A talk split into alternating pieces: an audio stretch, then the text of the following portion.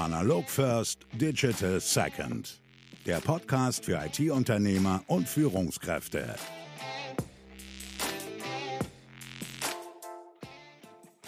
Herzlich willkommen zu Analog First, Digital Second, dem Podcast für IT-Unternehmer und Führungskräfte.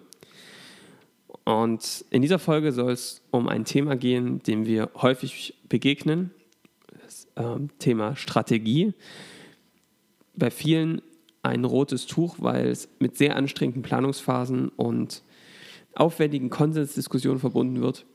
Und wir stehen ja dafür, dass das auch Spaß machen kann, dass es sehr, sehr sinnvoll ist, gerade vor allem, wenn man es dann erfolgreich umsetzt. Und deswegen habe ich heute Erik mit dabei. Erik, herzlich willkommen hier im Podcast. Moin, moin. Moin, hallo Johannes. Erik, du bist ja bei uns für die Strategieentwicklung einerseits bei uns im Unternehmen, aber auch für unsere Kunden verantwortlich. Ähm, und wir wollen heute über ein paar Themen sprechen. Ich werde schon mal die Fragen ein bisschen vorweg ankündigen, damit du dich darauf vorbereiten kannst. Auf der einen Seite, auf der anderen Seite, ihr wisst, was euch erwartet. Okay. Worüber ich mit dir sprechen möchte, ist so, sind so die Schmerzpunkte, die du immer wieder hörst.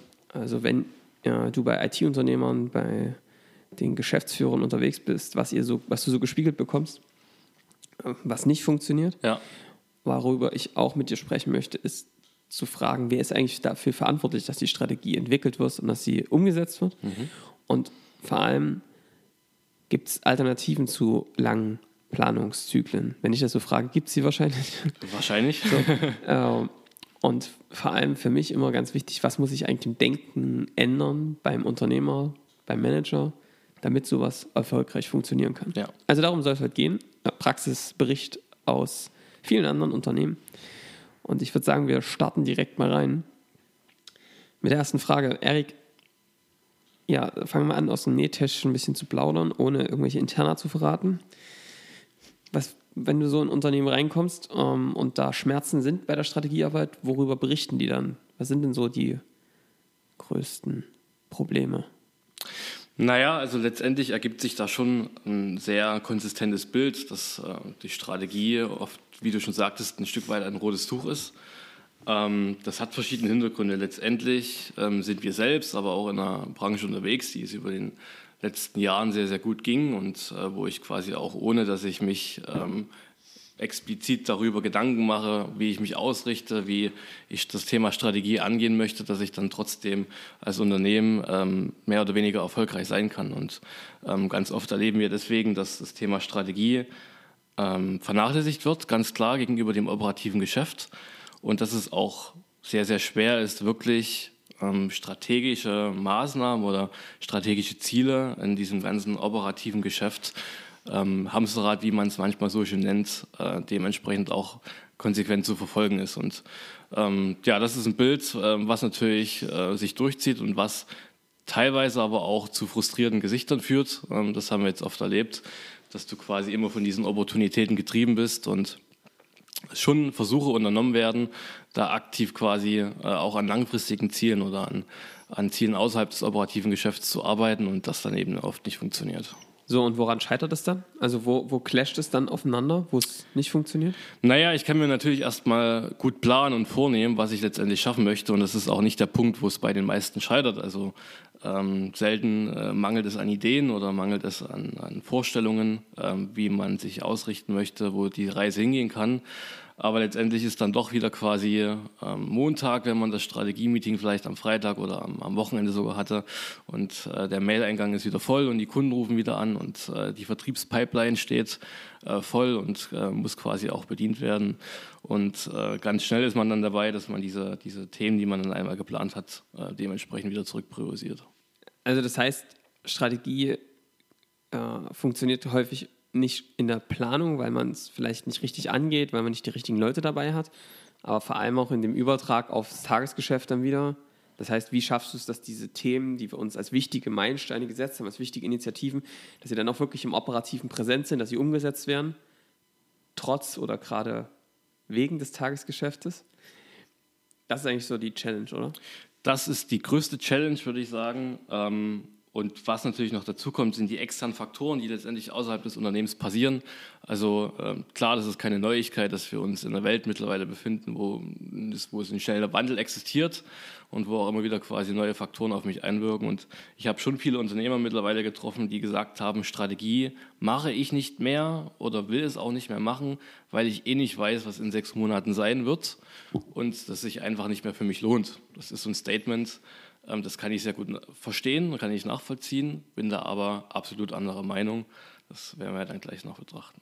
Genau, also das ist tatsächlich, das klingt jetzt manchmal ein bisschen grotesk, aber das ist, was, ist denn, was ist denn das? Ist das Frust dadurch, dass es, dass es nicht funktioniert hat? Ist es, äh, ist es ein bisschen Resignation, dass die Planung, die man früher gemacht hat, einfach nicht mehr klappt? Ich würde nicht sagen, dass es Frust ist, das wäre schon ein ziemlich starkes Wort äh, dafür, aber es ist ein Stück weit Resignation und auch ähm, quasi erstmal die Zufriedenheit oder man hat sich letztendlich damit zufrieden gegeben, dass diese äh, längerfristige Planung beziehungsweise dieses, dieses systematische Abarbeiten von Zielen, die jetzt quasi nicht im System stecken, im Operativen, dass das nicht mehr so richtig funktioniert. Und das ist tatsächlich, das können sich die manche vielleicht gar nicht vorstellen, bei vielen Unternehmern und bei vielen Führungskräften äh, tatsächlich auch im Kopf mittlerweile verankert.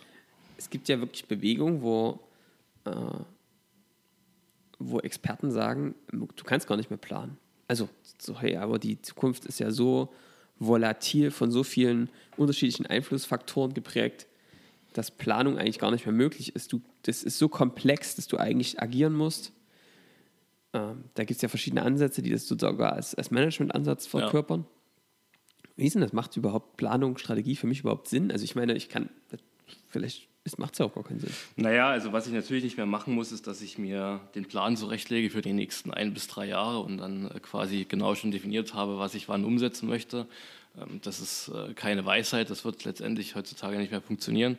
Aber die Planungsphasen letztendlich und die Zyklen, diese zu verkürzen und dann trotzdem sich ganz klare Ziele zu setzen, die man arbeitet, das ist nach wie vor sinnvoll. Und ich glaube, das ist auch ähm, das Thema, wo Strategie oft falsch verstanden wird. Ähm, wenn man die alten Bücher aufschlägt von früher, steht da natürlich drin, dass Strategie ähm, letztendlich die Planung von drei bis fünf Jahren ist oder vielleicht sogar längerfristig bis zehn Jahren. Das ähm, ist quasi eine veraltete Betrachtungsweise vom Thema Strategie überhaupt, ähm, von, der, von der Definitionsstrategie. Ähm, da geht man normalerweise nicht mehr über diese längeren Planungszyklen, weil das sich wirklich oft nicht mehr lohnt, sondern was wir unter Strategie verstehen, ähm, ist tatsächlich die Arbeit am System, also dass ich versuche, das Unternehmen als Organisation ähm, zu verändern und nachhaltig quasi dann damit erfolgreicher zu sein. und sich aber von dem Gedanken zu verabschieden, dass, es den langfrist dass Strategie den langfristigen Charakter haben muss. Das kann man schon tun. Ja. Ich würde dann gern gleich mal mit dir drüber reden, was sozusagen sich im Denken verändern muss, gerade wenn ich noch dieses Bild im Auge habe von ähm, Fünfjahresplan vorher vielleicht mal die Frage, was, wenn wir jetzt über Strategie, Operatives, du hast die beiden Begriffe schon genannt, reden, was ist denn so für dich die Trennung? Also wo, wo fängt Strategisches an, wo hört Operatives auf? Wie halte ich, halte ich das durcheinander? Ist es wichtig, das voneinander zu trennen? Ja, ich glaube, dass es wichtig ist, voneinander zu trennen, weil letztendlich an diesen beiden Themen zu arbeiten, ist immer noch mal eine unterschiedliche Einstellung und ein unterschiedliches Mindset. Ja. Wenn es ums Operative geht, will ich ähm, möglichst schnell sein, möchte ich möglichst effizient sein und die gleichen Dinge tun, äh, auch die ich ähm, immer getan habe. Dann ist die Routine das Beste, was einem passieren kann. Und bei der Strategie geht es ja schon ab und zu darum, auch mal neue Wege zu gehen und das kann mit äh, den gewöhnlichen Denkweisen manchmal kollidieren. Aber ich lehne ähm, quasi diese alte Definition komplett ab, dass Strategie einfach das Langfristigere ist und das Operative letztendlich das Tagtägliche. Ähm, wie schon eben erwähnt, für mich ist Strategie die Arbeit am System, also am Unternehmen. Das heißt, ähm, wenn ich Arbeitsweisen verändern möchte, wenn ich ähm, Kunden und Märkte verändern möchte und das Operative ist dann tatsächlich ähm, die Leistungserbringung, das ist der Vertrieb, äh, das ist die Wertschöpfung äh, und so weiter. Ja.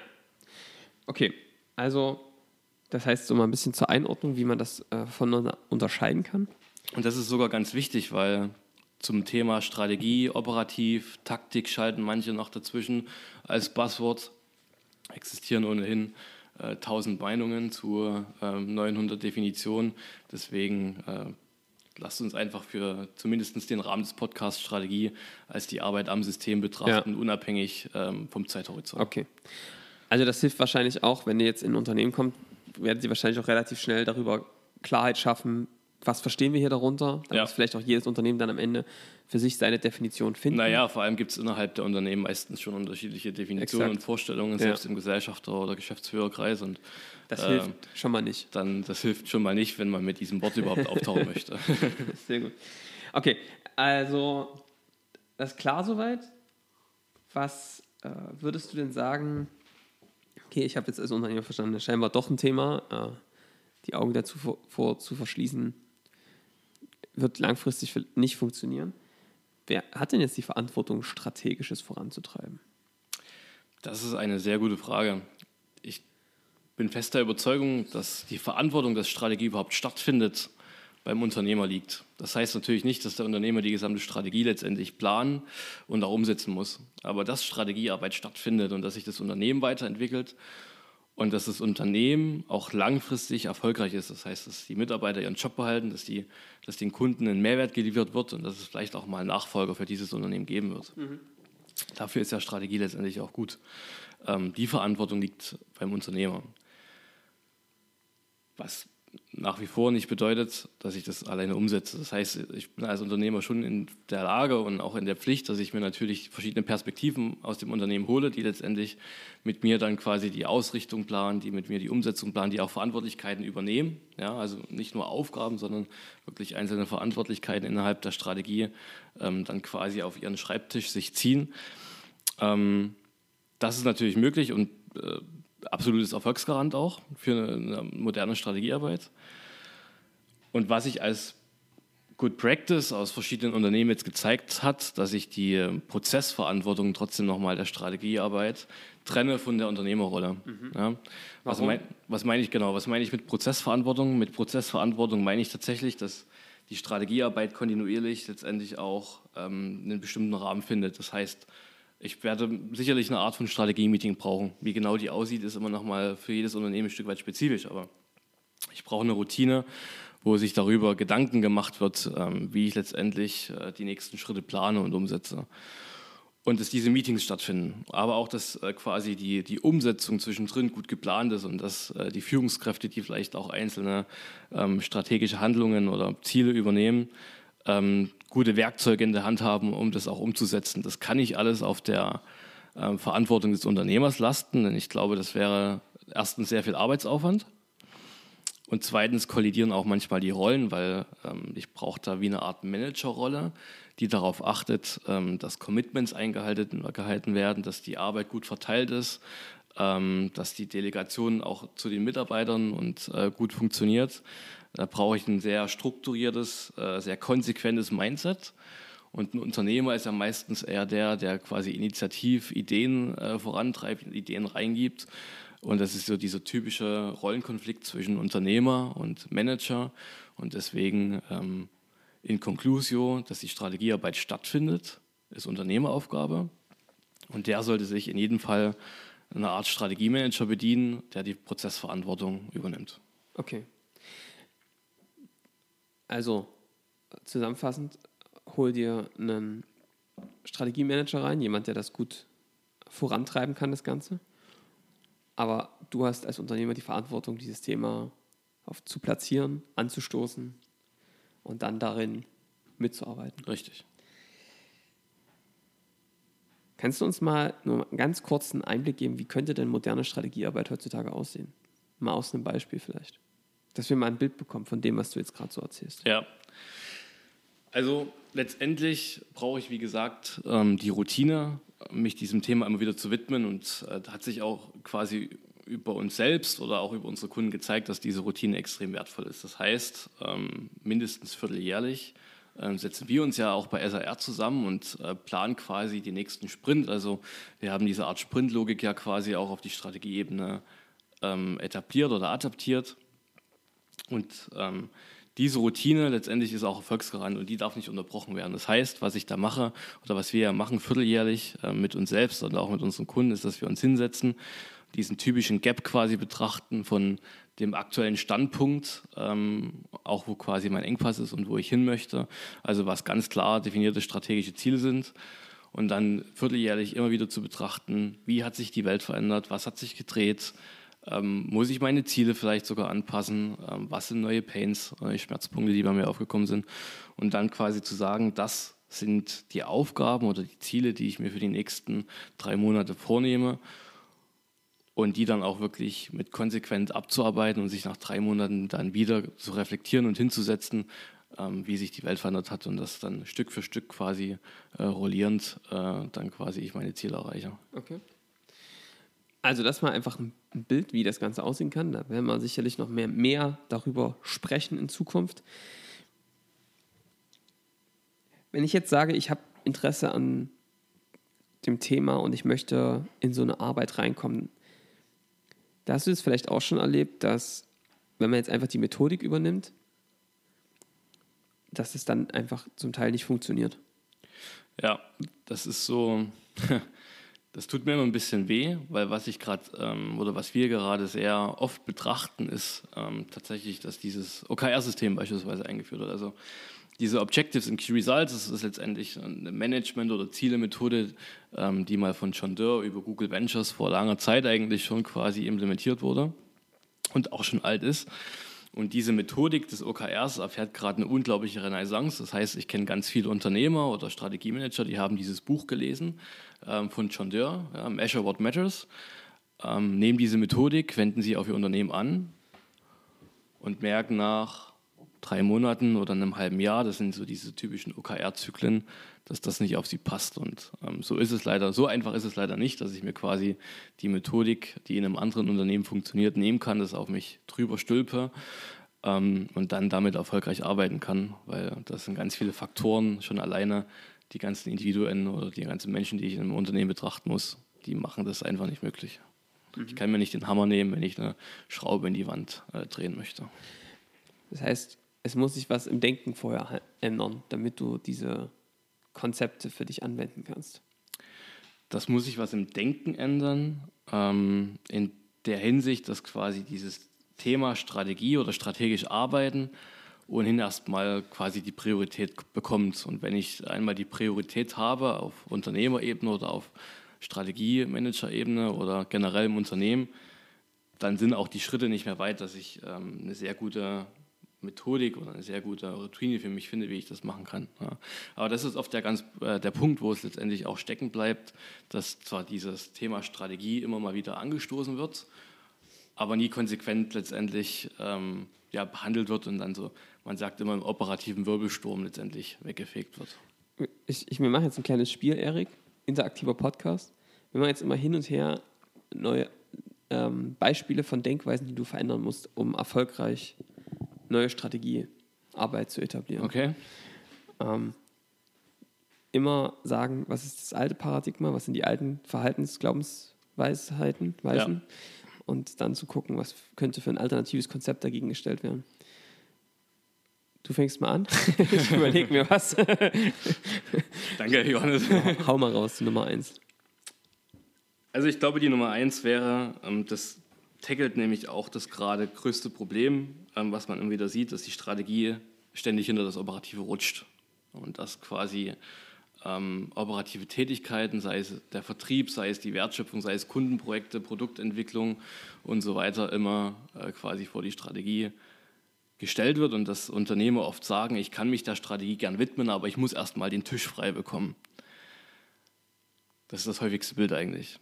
Und ich würde sagen, es ist genau andersrum. Mhm. Und die Projekte bzw. die Erfahrungen, die wir selbst gemacht haben, zeigen auch, dass es andersrum ist. Das heißt, wenn ich erstmal eine Strategie habe und mich da durchgeboxt habe und einen Fokus klar habe und ähm, auch ganz klar gesagt habe, was möchte ich nicht machen. Denn letztendlich dreht sich Strategie genau darum, dass ich ein paar Ziele ganz klar fokussiere und dass ich zu ganz viel auch Nein sage. Dann wird sich dieser Stapel auf dem Schreibtisch, das ähm, Backlog an Leads, ähm, und die ganzen Ideen und Kunden, die ich habe, ähm, auch ganz schnell aussortieren und äh, mein operatives Hamsterrad oder mein operativer Wirbelsturm äh, letztendlich auch bändigen. Okay, sehr guter Punkt. Ähm, Finde ich sehr passend, weil wir es selbst erlebt haben, aber weil es auch bei vielen unserer Kunden, Partner erleben. Okay, guter Punkt. Ich mache mal weiter. Mein Punkt ist der, der mich persönlich sehr, selbst getroffen hat. Wer jetzt hier zuhört und selbst Unternehmer ist, der kennt das vielleicht, dass man immer grandiose Ideen hat, wie man das Geschäft weiterentwickeln kann, was man auch für seinen Kunden so tun kann, wie man Produkte entwickeln kann, neue Produkte, neue Dienstleistungen. Und wir als Unternehmer in unserer Unternehmerrolle sind ja dann so, dass wir aus dem Urlaub wiederkommen, ja, was schön auf der Finca, Mallorca, und dann kommst du wieder, Kopf voll Ideen, 50 A4-Seiten vollgeschrieben und dann teilst du das erstmal all deinen Mitarbeitern mit. Und dann passiert was, was Blödes. Ähm, in der Regel stößt du da nicht auf helle Begeisterung, weil die nämlich genau gerade am operativen Arbeiten und den Mist, den du da veranrichtet hast, ja. vom letzten halben Jahr aufräumen. Und ähm, dann kann, können zwei Sachen passieren. Entweder die Leute sagen, kannst du bitte mal gehen, ne? das gerade kein, kein Auge dafür oder ich kann es nicht hören, weil es einfach zu viel ist. Und dann gibt es so blöde Momente, dass so ein Puffer entsteht zwischen Unternehmer und Mitarbeitern. Haben wir ganz oft beobachtet. Das heißt, du wirfst so unreflektiert die Dinge rein und es kommt eine Abwehrreaktion. Was außerdem passieren könnte, ist die Alternative. Du schickst mit deinen Impulsen, die gut gemeint sind, die ganze Mannschaft einmal wie in so einer F-Jugend äh, alle den Ball hinterher und jetzt auf den anderen Spielfeldrand. Äh, und damit kriegst du nie die Sachen wirklich fertig, sondern du schiebst immer mit deinen ganzen neuen Ideen einmal das Unternehmen auf die eine Seite, dann auf die andere Seite und es führt zu einem Chaos letztendlich. Ja. So, das erkennen vielleicht manche wieder. Das ist was, was bei uns auch früher so passiert ist, was wir, was ich persönlich sehr für mich gelernt habe, was auch mit der mit dem Ansetzen moderner Strategiearbeit einhergeht, ist das Thema Disziplin. Und das ist oft negativ belegt, für mich mittlerweile sehr, sehr positiv, zu sagen, ich als Unternehmer muss auch Disziplin haben, die Ideen, die ich habe, A, so weit vorzubereiten, dass sie wirklich ähm, sinnvoll, durchdacht und präsentierfähig sind. A und B, sie an den richtigen Zeitpunkten zu platzieren. Nicht zwischendurch, nicht während ein Sprint läuft. Das kann man sich aus dem Agilen gut ab, schauen, wo der Product Owner auch nicht in den Sprint einfach eingreifen kann, sondern ähm, dass ich als Unternehmer die Sachen im Strategie-Meeting abliefere an dem Punkt, wo sie gebraucht werden. Ja. Nämlich wenn es darum geht, die Vision zu updaten, die Strategie zu erneuern, neue Ideen für Produkte einzubringen und dann darüber zu entscheiden. Ja. Oder es in eine Initiative zu gießen. Und da hast du ja in diesem Strategie-Meeting letztendlich eine sehr, sehr gute Routine, ja. wo du es einkippen kannst. Und wenn eine Idee gar nicht warten kann, dann gib sie unbedingt an den Strategiemanager der wird sich darum kümmern, der hat einen Backlog, der wird es pflegen, der wird sich auch darum kümmern, dass es präsent sein wird zum nächsten Strategie-Meeting. Das ist wieder die Rollentrennung zwischen diesem Manager und ähm, dem Unternehmer. Aber bloß nicht quasi einfach ins Unternehmen kippen. Und ich kenne auch viele IT-Unternehmer, die machen das gern mal. Die machen nachts den Slack-Channel auf, weil sie eine gute Idee haben. Und dann äh, wird der nächste Mitarbeiter dann quasi am nächsten Morgen damit losgeschickt. Und das gibt einfach so ein opportunes Verhalten letztendlich im Unternehmen, was ganz viele Ressourcen verschwendet. Und das mag vielleicht für manche gehen. Ich hoffe, wir haben euch jetzt hier nicht zu sehr hart getroffen, aber ich habe einfach für mich festgestellt, und das ist auch bei vielen unserer äh, Unternehmen, mit denen wir das machen, so, das ist einfach äh, zum Teil noch ein bisschen kindisches Verhalten. Also ich habe das für mich selbst einfach gemerkt, dass ich einfach nach Lust und Laune die Dinger rausgepustet habe und sie halt nicht an den richtigen Stellen platziert habe. Und da gilt es einfach als Unternehmer Verantwortung und auch gewissermaßen eine Disziplin einzuhalten und mit einem guten Vorbild voranzugehen, dass man selbst diese gesetzten Routinen auch einhält. Yo. Deep Talk, aber so ist es halt. So, Erik, jetzt du, Nummer drei. Nummer drei. Eins vielleicht ist noch wichtig. Ähm, was wir oft gemerkt haben, ist tatsächlich, wenn wir dann wirklich in diesen Strategie-Meetings ähm, diese, diese Initiativen planen. Also Initiativen sind letztendlich langfristige Maßnahmen. Ne? Also ich ja. möchte ein Ziel erreichen äh, und dementsprechend ähm, plane ich meine Aufgaben noch auf und das nennen wir einfach Initiative. Und was ganz oft passiert, ist tatsächlich, dass natürlich alle Ziele, die ich letztendlich angehen möchte, super wichtig sind. Alle gleich wichtig, in der Eisenhower-Matrix alle rechts oben. Genau. Und dass quasi die, die Gedankenwelt von Parallelität und Breitband einmal quasi auf die Planung adaptiert wird mhm. und rübergetragen wird und ich ganz viele Initiativen lostrete. Und das ist letztendlich ein schöner Blumenstrauß letztendlich an Vorhaben, ähm, die ich umsetzen möchte. Und die lassen sich natürlich nicht ins Ziel tragen. Und es ist ganz oft, dass dann quasi diese Initiativen absterben. Und wenn ich das ein paar Mal gemacht habe und dann quasi den Erfolg auch nicht sehe, dann werden sich meine Führungskräfte und meine Mitarbeiter irgendwann fragen, was sie da überhaupt machen, wofür die überhaupt diese Zeit aufwenden, weil es passiert ja nichts. Und hier ist tatsächlich das Erfolgskriterium schlechthin lieber weniger seriell als ganz viel parallel. Weil diese strategischen Initiativen zu managen, da steigt der Aufwand eigentlich exponentiell, je mehr ähm, Initiativen ich parallel vorantreibe. Und dann sage ich lieber zwei Initiativen mal, das ist zwei Initiativen sind oft für ein Unternehmen auch mit 50 Mitarbeitern ähm, absolut ausreichend und dann Stück für Stück Resultate, Ergebnisse ähm, und äh, lieber seriell als ganz viel parallel. Wird äh, gekauft, weil auch das ist was, was oft, glaube ich, durch einen Unternehmer auch getrieben wird, dass man sagt, das Gefühl hat, langsam voranzukommen und dadurch einfach zu sagen, ich mache einfach mehr und dann wird es besser. Und das ist ein Denken, was hilft nicht, weil du das System damit überforderst. Das heißt, es hat noch einen anderen Effekt, wenn du so arbeitest, wie du es gerade beschrieben hast, wenn du es schaffst, dich zu fokussieren.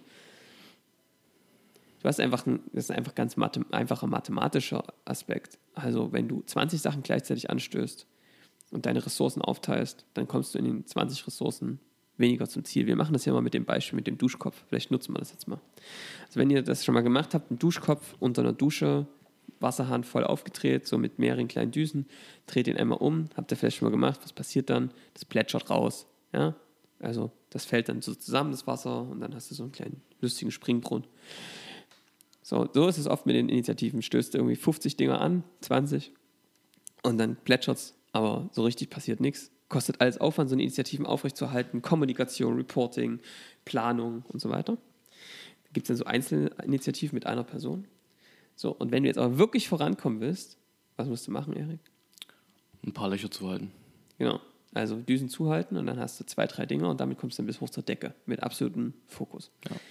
So, und das ist immer schwer, ja, das wissen wir, aber es führt am Ende dazu, dass die Leute A, spürbaren Fortschritt haben B, du einfach einen Nutzen aus dem hast, was schon gestanden ist. Also du kannst die Sachen dann ab dem nächsten Sprint sofort in der Praxis, hast du Nutzen davon. Ja. Wenn du 20 Sachen anstößt über ein Dreivierteljahr, die laufen, hast du nichts von. Ja. Und das merken, die Leute merken einfach die Ergebnisse und dieses Vorankommen. So. Ich meine, letztendlich wissen wir alle, dass Menschen nicht in der Lage sind zu multitasken, auch wenn es oft mal behauptet yes. wird, aber wir haben nur einen Kernel im Kopf, im Gegensatz zu manchen Rechnern. Und äh, in der strategischen Planung wird das aber ganz oft vergessen. Ist so. Ist so. Okay, also das ist äh, wichtig. Ich habe jetzt noch Nummer vier. Nummer vier ist für mich Routine. Und Routine passt eigentlich, wenn du es jetzt mal so vom Außen betrachtest, nicht zur Strategie. Und was wir ganz häufig erleben, ist das aktuelle Verhalten, wenn Leute sagen, wir machen einen Strategieworkshop. Da passiert folgendes. Das setzen sich zusammen einmal im Jahr, so zwischen Dezember und Januar. Und dann machen die drei Tage Strategie-Offsite. Und da wird sich dann ein halbes Jahr drauf, vorher darauf vorbereitet, alle Unterlagen zusammengesucht, ähm, Portfolioanalyse gemacht, ABC-Kundenanalyse und so weiter und so fort. Und dann setzt man sich zusammen und was passiert dann in einem Strategie-Meeting? Ja, da werden die Sachen nochmal angesprochen. Da werden aber fallen auch die ganzen operativen Probleme, die da sind, mit rein. Und da werden eigentlich ganz viele operative Entscheidungen getroffen, die man nochmal in klein, klein, wo man einfach zwischendurch keine Zeit hatte. Und ähm, dann macht man los, ein Jahr ähm, wird dann umgesetzt und dann trifft man sich im Jahr wieder. Im besten Fall, das machen manche, holst du die Unterlagen vom letzten Jahr nochmal raus. In manchen Fällen kommt dann einfach ein neues Thema. Und jedes Mal ist dieses Strategie-Meeting wieder wie ein neues Meeting, was man komplett neu durchplanen muss, neu aufsetzen muss, durchdenken. Und ich gehe da sogar noch einen Schritt weiter. Hau raus. Es gibt auch viele Unternehmen, die treffen sich nicht mehr jährlich, klar. Die treffen sich vielleicht sogar quartalsweise oder halbjährlich wenigstens. Und da steht aber jedes Strategie-Meeting für ein Thema irgendwie. Und das ist genau. nicht quasi immer wieder die gleiche Betrachtungsweise, dass ich mir sage, in so einem Strategie-Meeting, hier stehe ich, hier will ich hin, das sind meine wichtigsten Ziele, die ich jetzt fokussiere und das ist meine Maßnahme drauf oder meine Initiativen. Sondern? Die machen dann was? Sondern, dass quasi jedes Mal man sich vierteljährlich trifft und dann wird aber, wie du gerade sagtest, ähm, das, was am operativst am meisten brennt, äh, wird dann quasi Teil dieses Strategie-Meetings und dann eben bearbeitet. Also Vertriebspush. Vertriebspush beispielsweise. Ähm, irgendwelche Prozessthemen werden dann äh, Teil des Strategie-Meetings. Und es ist zwar schon mal besser, als wenn ich mich jährlich hinsetze, aber dieser rote Faden und diese wirklich kontinuierliche, systematische Weiterentwicklung auch ja. und auch quasi innerhalb einer Routine zu lernen. Das findet da einfach nicht wirklich statt. Ja. Und da würden sich, glaube ich, noch mehr Leute ertappt fühlen. Ich denke, es, mhm. also es gibt auf jeden Fall noch ein paar. Ich kenne äh, einige, die sich auch jährlich nur hinsetzen. Aber auch, wenn man sich äh, in kürzeren Intervallen quasi diesem Thema Strategie widmet, sollte man da ähm, eine wiederkehrende Form haben, eine wiederkehrende Betrachtungsweise. Sonst renne ich immer nur opportun meinen größten Brandherden, die ich gerade im Kopf habe, hinterher. Das heißt, ein Meeting, was immer einer gleichen Agenda folgt, Vorbereitung hast du ein bisschen, aber es ist echt minimal. Wie viel vorbereitest du als Strategiemanager? Für ein Strategiemeeting? Für ein Strategiemeeting? Drei Stunden. Drei Stunden. Hm, krass. Weil viel Arbeit natürlich auch dazwischen liegt, die Sachen vorzubereiten. Oder warum geht das so schnell? Naja, weil sich die Routine eingeschliffen hat, letztendlich. Also wenn du das äh, Strategie-Meeting oder beziehungsweise auch quasi die Umsetzung, die zwischen den Strategie-Meetings passiert, routiniert hast, ähm, auch die Mitarbeiter Schritt für Schritt gelernt haben, was sie zu tun haben, dann ist es für mich als Strategiemanager keine große Herausforderung mehr, dieses Strategie-Meeting zu initiieren. Ja. Und wenn ich das Thema gemacht habe, habe ich äh, quasi nur noch ein paar Flipcharts, das ist ja bei uns so letztendlich, die ja. ich dann vorbereite und ähm, diese, diese Meetings dann letztendlich sind definitiv nicht von schlechterer Qualität, nee, nee. als wenn ich da äh, lange Vorbetrachtungen mache. Ähm, klar muss ich die machen, wenn ich eben keine Routine habe und da keinen klaren Prozess, der sich immer wieder wiederholt. Aber wenn sich das einmal eingeschliffen habe, dann ist das eigentlich mehr ein Fingerschnips. So, und was jetzt eigentlich der wichtige Erkenntnis aus meiner Sicht ist, ist dieses Thema, und davon mussten wir auch selbst wegkommen, zu sagen, auf dem Strategie-Meeting erarbeiten wir die neue, den neuen Vertriebspush.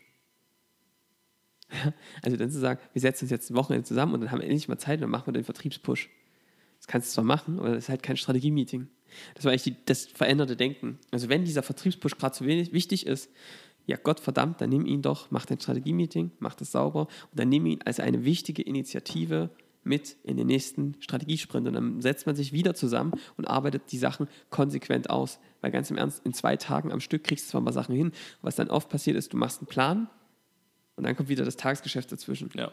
Also musst du es in die Kontinuität bringen. Unser Tipp ist ja da, du machst ein Strategie-Meeting, du planst, was sind die, wie sieht die Initiative aus, welche Akzeptanzkriterien hat die, was sind grobe Meilensteine. Und dann blockst du die Zeiten, in denen man da zusammenarbeitet. Nicht nur abstimmt, sondern zusammen, sich zusammenschließt, sprintet, arbeitet. Ja. So. Also, diese Struktur und diese Wiederholbarkeit ist ganz, ganz wichtig. Eric, hast du noch einen letzten? Fünf? Vielleicht noch eins. Ähm, das ist dann tatsächlich immer ein unglaublich relevantes Thema, wenn man quasi in Führungskräfterunde mit Unternehmer ähm, und quasi auf der zweiten Ebene diese Strategie mit ihnen durchgeführt hat. Das ist das Thema Transparenz äh, im Unternehmen, wo man auch oft gegen ähm, bestehende Glaubenssätze ankämpfen muss. Ich meine, wir hatten vorhin gesagt, wir wollen die Mitarbeiter äh, quasi an dieser Strategie partizipieren lassen, also dass sie quasi logischerweise Teile mit umsetzen. Ich mhm. kann es als Unternehmer und auch als Führungskräfte nicht quasi alles auf meinen Schultern tragen die natürlich auch mit einbeziehe. Ne? Also auch die sollen ihre, müssen ihre Routine haben, wie sie ihren Input letztendlich in das Strategie-Meeting äh, einfließen lassen können. Das ist Aufgabe des Strategiemanagers. Da vielleicht mal zu einem anderen Zeitpunkt dazu. Ja. Und dann ist es natürlich auch meine Aufgabe, dass ich ähm, den Output ähm, den Mitarbeitern quasi wieder eigentlich ununterbrochen oder beziehungsweise uneingefärbt wieder zurückgebe. Das heißt, was oft passiert, ist, dass man, wenn man letztendlich in dieser Zieleplanung äh, beziehungsweise in dieser ähm, nächsten Sprintplanung, also das, was in den nächsten Wochen ansteht, bestimmte Dinge priorisiert und dementsprechend auch ähm, angeht und auch Dinge auf die Nein-Liste setzt.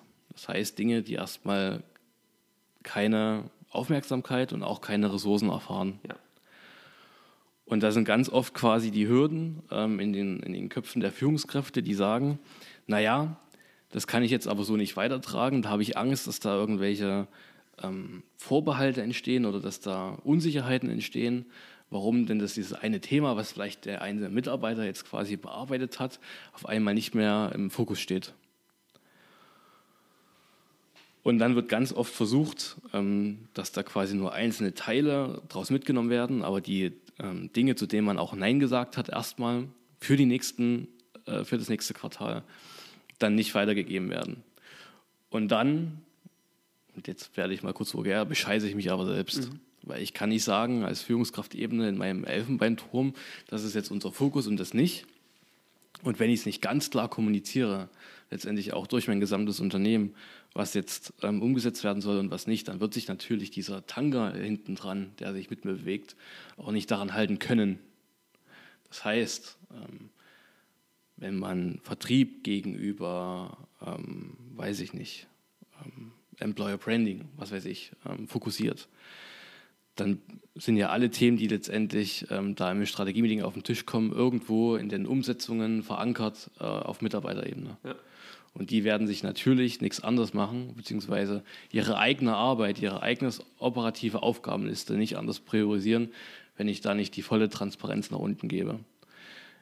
Ich glaube, dass da ganz oft ähm, Ängste auch herrschen, quasi bei Führungskräften und bei Unternehmern. Und trotzdem ähm, muss man als Organisation Stück für Stück lernen, dass ich ähm, diese Transparenz gebe und ähm, dass ich auch mich dem annähern muss, dass, ich, äh, dass die Mitarbeiter auch erfahren, was gerade außer Fokus steht. Ich meine, klar, es wird immer Ausnahmen geben, wenn ich irgendwie das äh, vorhabe, das Unternehmen zu verkaufen, was weiß ich. Ja, das sind, es gibt auch politische Ziele, wo ich achtsam sein muss, wie ich damit umgehe. Aber diese Transparenz nach unten ganz klar zu spiegeln, auch zu sagen, was fokussieren wir, was fokussieren wir nicht, ähm, ich denke, dass man sich da teilweise mehr trauen muss. Sehr gut. Also sozusagen weg von, ich präsentiere immer nur ein paar Häppchen, die jetzt wichtig sind für die Mitarbeiter, hinzu, ich schaffe eigentlich eine Transparenz darüber, wie auch die Entscheidungsprozesse im Nachgang, also ja. wie sie waren, warum wir uns so entschieden haben, damit die Mitarbeiter das einfach verstehen und es auch mittragen können. Sage, was du tust und tue, was du sagst. Mega Schlusswort. Ja. Sage, was du tust, tue, was du sagst. Also, Erik, vielen lieben Dank. Äh, sehr, sehr gute Einblicke. Hm, wenn mich das interessiert, kleiner Hint, wir haben ein neues Strategie, Agile Strategy Paper rausgehauen, also ihr. Erzähl mal, was ist da so drin? Warum jetzt ein neues? Warum jetzt ein neues? Ähm, das zielt recht, tatsächlich darauf ab, dass wir noch ein paar Trends, die wir wahrgenommen haben, zum Beispiel dieses OKR-Thema mit aufgegriffen haben und in diesem Paper auch mal klar ähm, darstellen, was davon ist denn jetzt überhaupt hilfreich für mich? Was kann ich denn super nutzen? Und was sind denn aber auch so Pitfalls, so Stolpersteine, ähm, die wir bei uns selbst, aber vor allem auch bei unseren IT-Kunden gesehen haben, wo immer wieder drüber gestolpert wird. Und das haben wir jetzt einfach ein Stück erweitert, ähm, auch quasi aus dem Feedback, was wir auf die Paper bekommen haben, wo noch quasi Informationen offen waren, die sich noch gewünscht wurden. Ähm, und da haben wir, haben wir jetzt quasi diesen zweiten Launch gemacht, wo wir noch ganz viele Einblicke geben, wie man erstens sich mit dem Thema OKR sinnvoll beschäftigen kann und zweitens, ähm, was so Stolpersteine sind, ähm, die man auch quasi vorher aus dem Weg räumen kann, bevor man sich das Knie verletzt. Okay. Das heißt, wir werden euch einen Link einfügen ähm, in die Show Notes, in die Posts, wo ihr das dann für euch runterladen könnt oder ihr uns eine Nachricht schreibt und wir es euch zuschicken, dass ihr euch das einfach mal anschauen könnt, wie das jetzt aussieht. Ähm, extrem hilfreich mit ein paar Beispielen drin. Also schaut da mal rein, wen das interessiert. Ansonsten freuen wir uns natürlich immer, wenn euch das hier gefällt, über ein Abonnement, über eine Bewertung bei iTunes. Und ja, wenn ihr Ideen für weitere Themen habt, wenn ihr Fragen habt, sendet die uns gerne an kontakt.sar-bs.de. Jo, ansonsten wünsche ich euch jetzt einen erfolgreichen Tag und bis bald. Bis bald. Ciao. Ciao.